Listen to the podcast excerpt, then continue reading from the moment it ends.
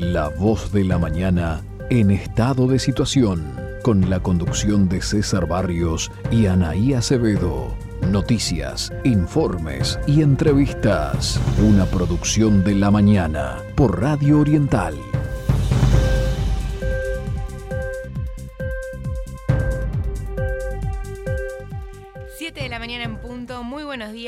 Bienvenidos a La Voz de la Mañana en estado de situación. 104 años al servicio de las libertades públicas, comenzando este programa del sábado 17 de julio de 2021. Buenos días César, ¿cómo estás? Muy buenos días Anaí, ¿cómo estás vos? ¿Cómo están los, los oyentes a esta hora?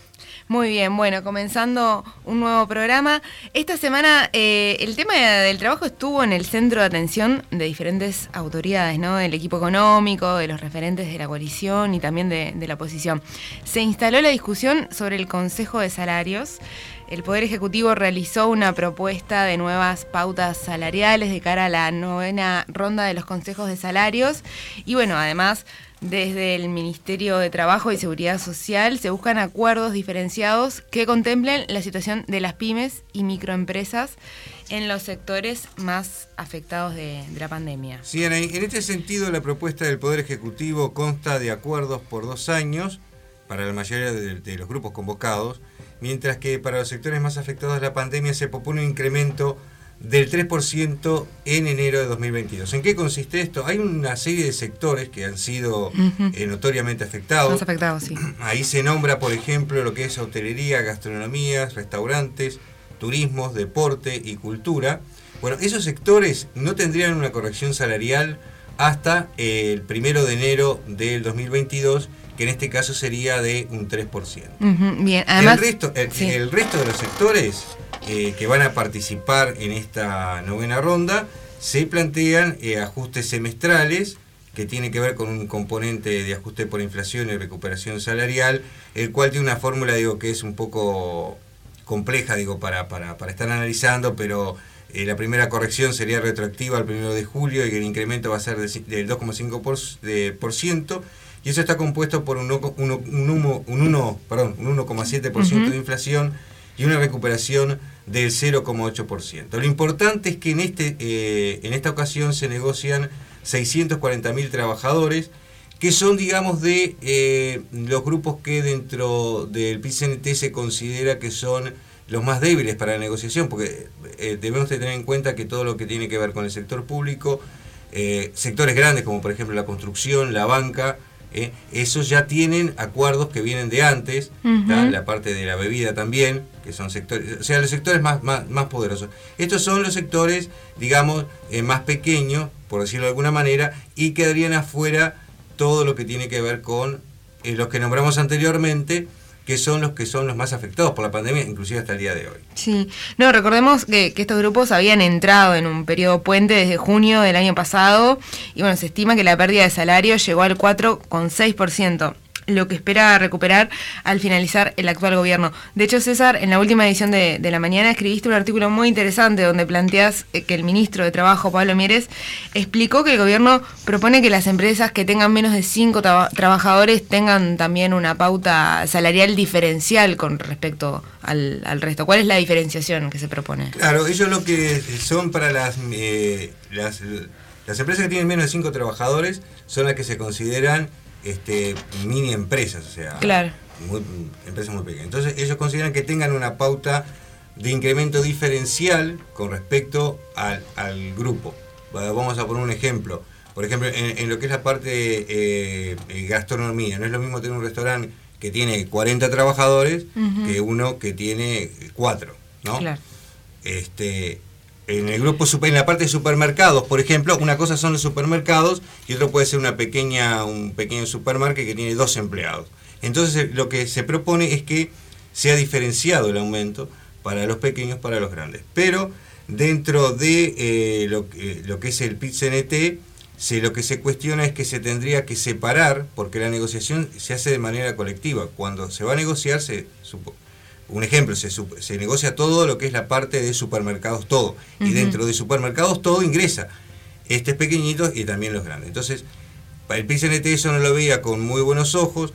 eh, desde la Cámara eh, de Comercio y Servicios sí se ve, se, ve con buenos ojos, y lo que el gobierno dijo fue que no afectaba realmente, porque cuando se fuera a negociar, dentro de la negociación del grupo se hacía esa excepción y eso se negociaba, digamos, aparte. Lo que fue el mensaje del gobierno fue bien claro, esta es la idea y en caso de que no se llegue a un acuerdo entre lo que son las, las partes, como he sabido siempre que no se llegue a un acuerdo, quien termina laudando es el Poder Ejecutivo. Y si el Poder Ejecutivo termina laudando porque las partes no se ponen de acuerdo en este punto, va a terminar laudando con eh, este criterio de que los incrementos sean de alguna manera diferenciales. Bien, el tema fundamental además es la generación de, empleo, ¿no? obviamente que el tema del nivel salarial es importante, pero el hecho fundamental también está en cómo generar empleo a futuro. Justamente en el editorial de la mañana de esta semana enfatiza estos temas porque ya había un problema de empleo antes de la pandemia, la economía, bueno, venía destruyendo trabajos, consecuencia de años de atraso cambiario y una carga fiscal y regulatoria cada vez más insoportable para lo que son las, las pequeñas, micro y medianas empresas, que a la vez también son las principales generadoras de, de empleo, ¿no? La pandemia vino a agravar la situación bueno, el, efecto más visible es de carácter cíclico, colocando a la economía en una profunda recesión de la cual todavía no, hemos emergido. Y el efecto más duradero se hará sentir en una adopción más acelerada de nuevas formas de trabajo, especialmente en lo que son los sectores de servicio, que al mismo tiempo son los más intensivos en la utilización de mano de obra.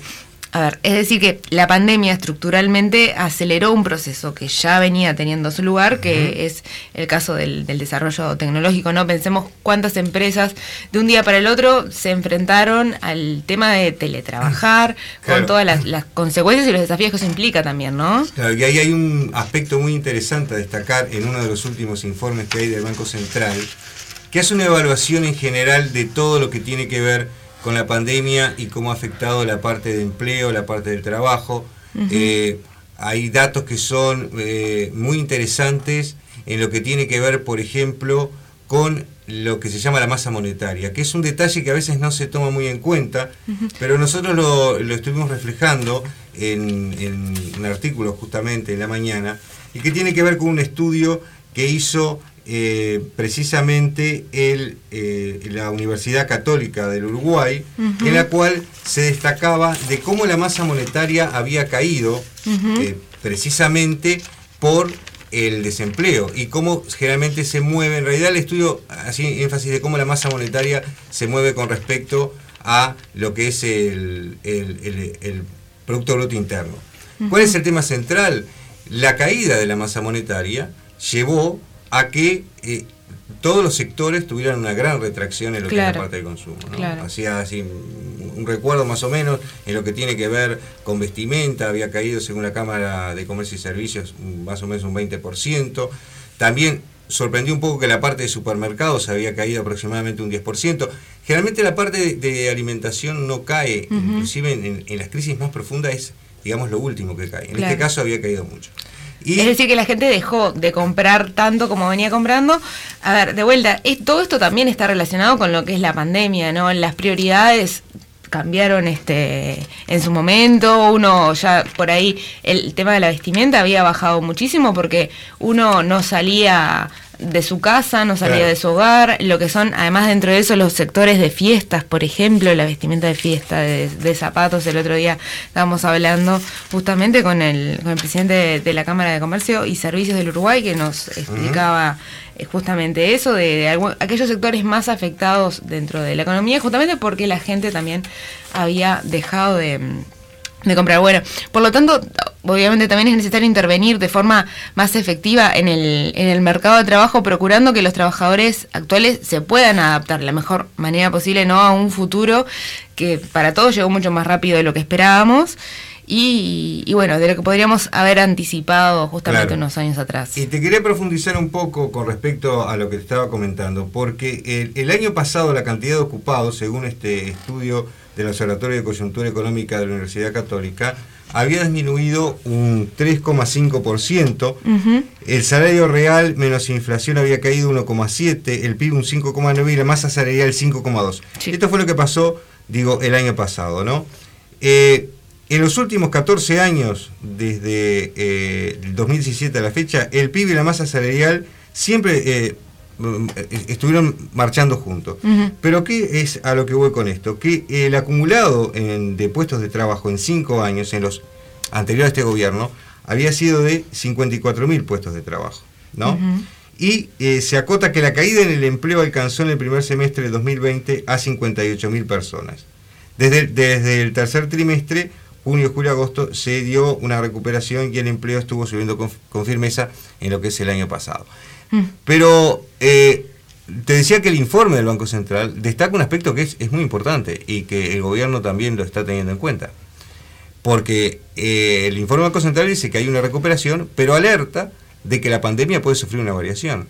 Y eso tiene que ver con todas las nuevas variantes que en el mundo están apareciendo. O sea, el futuro continúa siendo totalmente incierto. Incierto, incertidumbre. Totalmente, incertidumbre. Tal cual. Y ese es un aspecto que también se ha tomado en cuenta para lo que es esta ronda de consejos de salarios. O sea, todavía no está, digamos, todo muy, eh, muy firme en cuanto a lo que pueda pasar en el futuro, porque no se sabe lo que puede pasar en el futuro. Y es importante porque los informes del Banco Central, que son generalmente muy técnicos, son hechos por especialistas que eh, observan, digamos, el panorama mundial y generalmente lo que tienden a hacer es a presentar cuáles son los probables escenarios. Por lo tanto, ellos desde el gobierno, desde el gobierno, eh, no descartan de que la pandemia pueda volver con las nuevas variantes y entonces eh, todo el tema de negociación salarial y el tema de negociación y empleo está influido por todo esto. ¿no?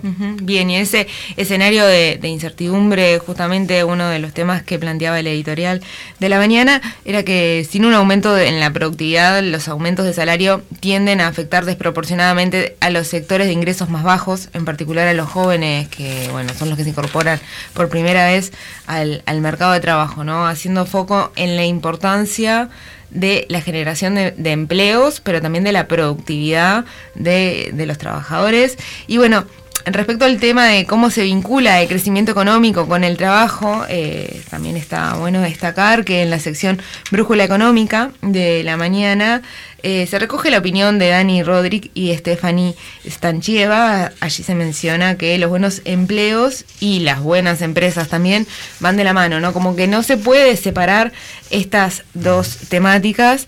Y si bien señalan que la formación y la educación son importantes, eso sin duda, también afirman que no son suficientes si no hay empresas competitivas que creen buenos empleos. Eh, bueno, se propone un conjunto de soluciones que se vinculan a las políticas del mercado laboral con lo que son las políticas industriales regionales y de innovación. Y esta estrategia de buenos empleos incluye también políticas activas del mercado de trabajo que estén más coordinadas con lo que son los empleadores y que ofrezcan servicios más amplios a los que buscan empleos. Al mismo tiempo también reorienta las políticas industriales y regionales existentes apartándose de las subvenciones fiscales y de los incentivos en dinero, orientándose hacia los servicios públicos personalizados para las empresas, dirigidos específicamente a lo que son la creación de buenos empleos. Claro, y esto tiene que ver con otro, otro tema fundamental de si es rentable socialmente para el Estado otorgar excepciones o eh, a enclaves fiscales cerrados. Esto también se refleja en la editorial de la mañana, porque eh, hay todo un tema, hay toda una discusión ¿no? con respecto a, lo que son las, exoneraciones fiscales que se realizan a determinados sectores, entre ellos quizás el más conocido es la forestación, y cómo capaz que esos recursos podrían ser para beneficiar sobre todo a las pequeñas y medianas empresas. Eh, y también hay un tema que es importante ahí, que tiene que ver con eh, INEFOP, ¿no? Y los cursos que, se brindan en Se brindan, que se brindan en INEFOP, ¿no? Este, todos sabemos de que todos los trabajadores y las empresas hacen un aporte para INEFOP y los cursos de INEFOP, que hay, inclusive un cuestionamiento anterior sobre cómo se desarrollaban, los costos que tenían, bueno, etcétera, etcétera, etcétera.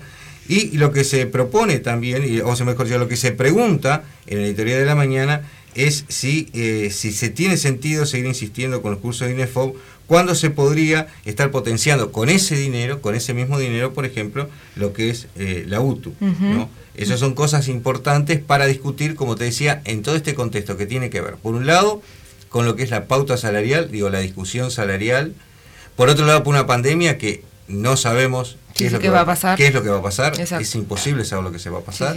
Entonces, justamente, todo esto tiene que ver con ese contexto de cómo se va eh, moldeando esto en medio de una discusión salarial, también en medio de una discusión de la rendición de cuentas, que tiene eh, algunos temas que tienen que ver con el, con el empleo, eso, también en lo que tiene que ver con esta solicitud que ha hecho Cabildo Abierto desde, desde inicios del año de la convocatoria del Consejo de Economía Nacional, es una figura prevista en el artículo 206 de nuestra Constitución, la cual ha recibido críticas tanto desde sectores de izquierda como sectores de derecha, o sea, críticas a convocar un Consejo de Economía Nacional, el cual podría estar creando una discusión nacional para ver cuál puede ser un poco el camino general a tomar en medio de, un consenso.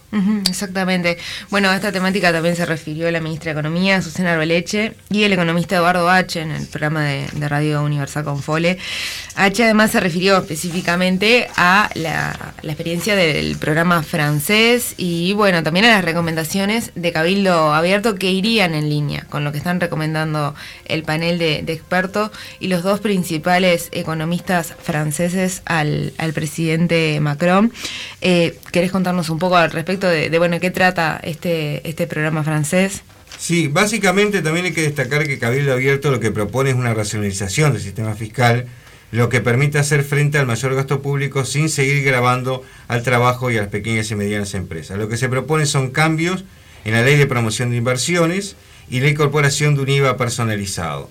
Eh, con respecto al tema de los cambios en la ley de promoción de inversiones, bueno, todos sabemos lo que son eh, las exoneraciones fiscales que, se realizan, digo en general, ¿no?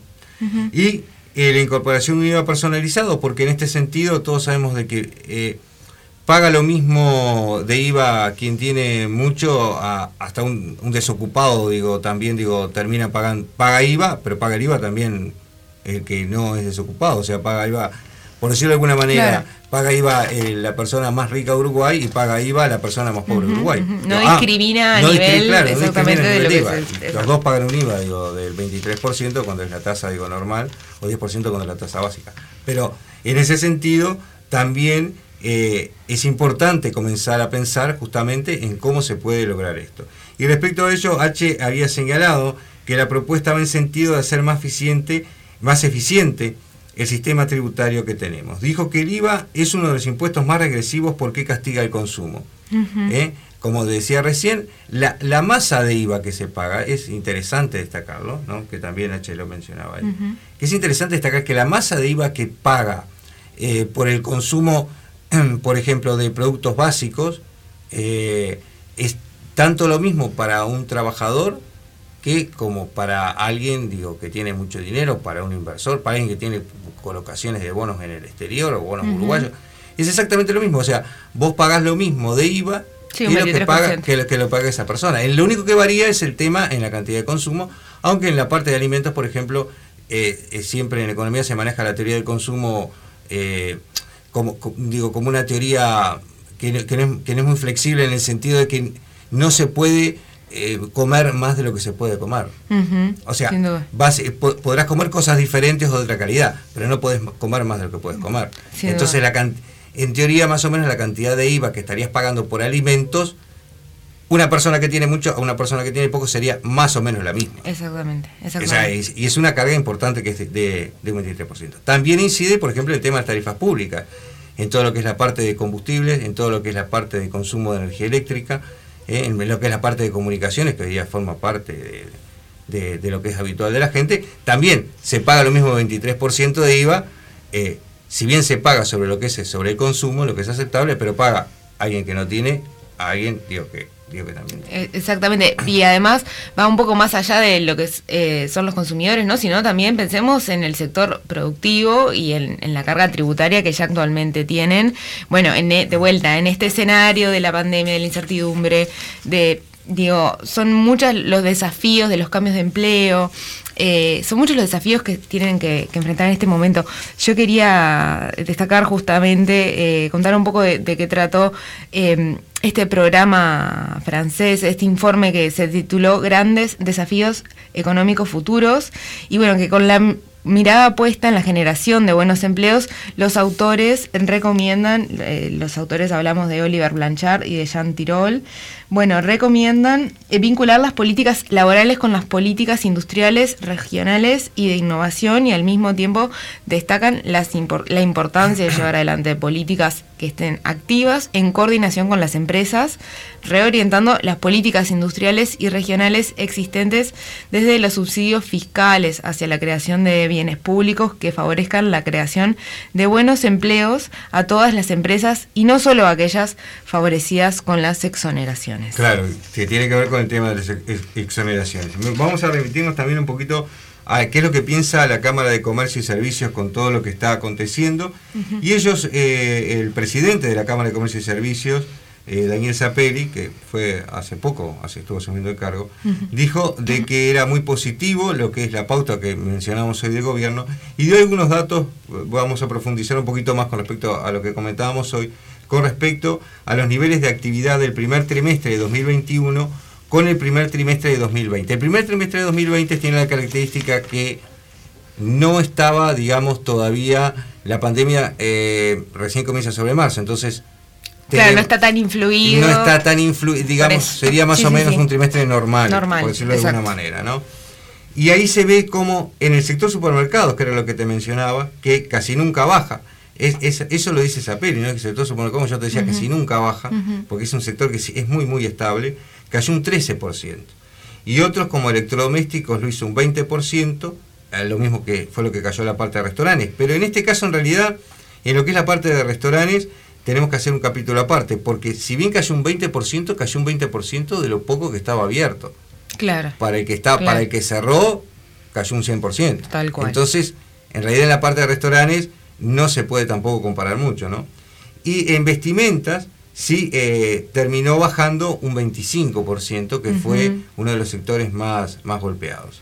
Eso digo por un lado. Mientras que, como te decía, el ministro Mieres eh, dijo en lo que fue eh, la, después de, la reunión, digamos, donde se indicaron de, los lineamientos que hacía el gobierno, que eh, el gobierno precisamente tomó la determinación hace pocos meses de favorecer a las microempresas con medidas muy fuertes de renuncia fiscal y sostenimiento. Agregó que sabemos que son de todo el eslabón empresarial más débil, por lo cual decidimos a los negociadores que la pauta debe tener un diferencial por tamaño. Y aclaró lo que te decía, que si el gobierno tiene que definir, porque no se llega a un acuerdo, lo va a hacer en ese sentido. O sea, con la pauta para lo que son las, las, micro eh, las microempresas, micro micros, empresas que son territoriales las que tienen menos de 5 eh, cinco, empleados. ¿no? Esa es un poco la pauta que, se va a manejar en general en esta ronda salarial que comienza en un, en un momento extremadamente complejo y sin saber un poco bien claro qué es lo que va a pasar con el futuro. Una acotación importante que tiene que ver con el tema turismo fue uno de los sectores más castigados. Sí. Eh, los ingresos por turismo cayeron de manera más de un 80%. Montevideo, aunque parezca un poco raro y para la gente quizás eh, de lo que es del, interior, pero también para, para los propios montevideanos. Montevideo es, una ciudad que vive muchísimo del turismo. sin duda. Muchísimo del turismo, que a veces no, no nos damos cuenta tenemos barrios, ¿no? Que es mucho más importante, ejemplo de la Ciudad Vieja. Exactamente. Toda la movida que, y que uno lo ve también, ¿no? Desde que ya no llega. Que uno lo ve, pero quizás que si uno está metido todos los días en en lo, que es la parte de trabajo, no nota que existen tantos turistas en Montevideo. pero Montevideo es una ciudad netamente turística. Muchísimos de los turistas, no solamente lo que es la parte del crucero, sino los turistas mismos que llegan a Uruguay ingresan por Montevideo, generalmente se quedan en Montevideo. Bueno, todo el sector, lo que es la parte digo, hotelera de Montevideo, quedó totalmente diezmada por esta pandemia. Y ahora se está intentando por parte del gobierno abrirlo, mm. pero no se sabe cuándo, si va a ser... El, objetivo final es un poco que para septiembre este, esté toda la población más o menos vacunada y quizás se permita el ingreso de turistas que tengan las vacunas. Y ya para el mes para la próxima temporada lo que se espera sí es una apertura muchísimo más grande porque recordemos que el este sobre todo no eh, no puede perder, ya perdería la segunda gran temporada, entonces eso generaría todo un problema. Esto, te reitero, en este contexto de alerta del Banco Central, de que alertó de que la pandemia aún no se sabe qué rumbo es el que puede llegar a tomar y todos los días vemos que saltan nuevas, nuevas variantes. Inclusive en Europa, en, Europa mismo está habiendo un confinamiento muy importante. Y una pequeña acotación, porque a veces se menciona y se ponen como ejemplo los países europeos frente a cómo se encara eh, lo que es el apoyo digo a las empresas o, el apoyo que pueden dar económicamente porque a veces acá se decía la gente que era partidaria de un, de un cierre total y decía bueno hay que apoyar a las empresas bueno pero te doy un ejemplo para que veamos las masas de dinero que se manejan en otras partes del mundo y cómo se puede manejar esto. En Alemania se permitió la reapertura de las discotecas. En Alemania todo lo que se había cerrado se subvencionaba, o sea, se les daba el dinero de lo que ellos podían percibir. De lo que podían generar, digamos, si estuviesen abiertos. Si usted le decían, usted está abierto, ¿cuánto gana por mes? 200 mil euros, bueno, tome 200 mil euros. Ahora se les permitió abrir pueden abrir con un aforo que es del 75%. Bueno, te cuento. En Alemania casi ninguna discoteca volvió a abrir. No abrió ninguna. Abrieron muy poquitas, en Berlín apenas dos, el resto todas cerradas. ¿Por qué? Porque los empresarios prefieren que el Estado le siga dando el dinero a abrir, porque van a ir con un aforo del 75 y ellos cobran el aforo del 100. Exacto. También hay que contemplar, ¿no? Todo lo que pueden ser las consecuencias justamente Exactamente, pero eh, este es un ejemplo de cómo se manejan económicamente en países desarrollados y cómo pueden hacer cosas. Estamos viendo nuevamente que en España se está cerrando, vemos nuevamente que en Francia están habiendo intentos de cierre. Eh, Inglaterra, eh, por ser este, una isla, quizás está un poco más aislada. el, caso, el caso de Inglaterra también era un caso muy curioso. Los trabajadores, por ejemplo, que iban a, sus que le decían, bueno, usted no puede trabajar, vaya y enciérrese, bueno, le pagaban el 75% del sueldo. Y la mayoría y la mayoría prefería dejarse En Estados Unidos tuvimos el problema de que eh, los, hubo un problema que los trabajadores, cuando se empezó a reabrir todo, no había trabajadores, porque era mucho mejor cobrar el subsidio que le, le daba el Estado, que le seguía dando, a volver a trabajar. Claro. Entonces ahí vemos las masas de dinero que se manejan, cómo se manejan las cosas en, en, otras partes del mundo, porque existe un capital que va a tener consecuencias en un futuro, eso lo vamos a ver dentro de un par de años, cuando todo ese dinero esté se desparrama por el mundo, pero que tiene que ver también con todo esto y cómo acá en Uruguay estamos discutiendo digo, lo que es la pauta salarial en medio de, este contexto global. Entonces es un poco el panorama que es extremadamente complejo, te diría, para lo que es la discusión más allá de que podamos ver cómo estamos viendo una apertura, ¿no? Eh, digo, en general, de, todo lo que son, digo, las empresas y el movimiento en general. Tal cual, tal cual. Con la baja de los casos, eh, bueno, nos dio a todos eh, otra otro ímpetu, más empresas comenzaron a abrir, sobre todo, bueno, aquellas mm. que los restaurantes extienden, extienden sus horarios. Es un tema bastante complejo y vamos a seguirlo muy de cerca.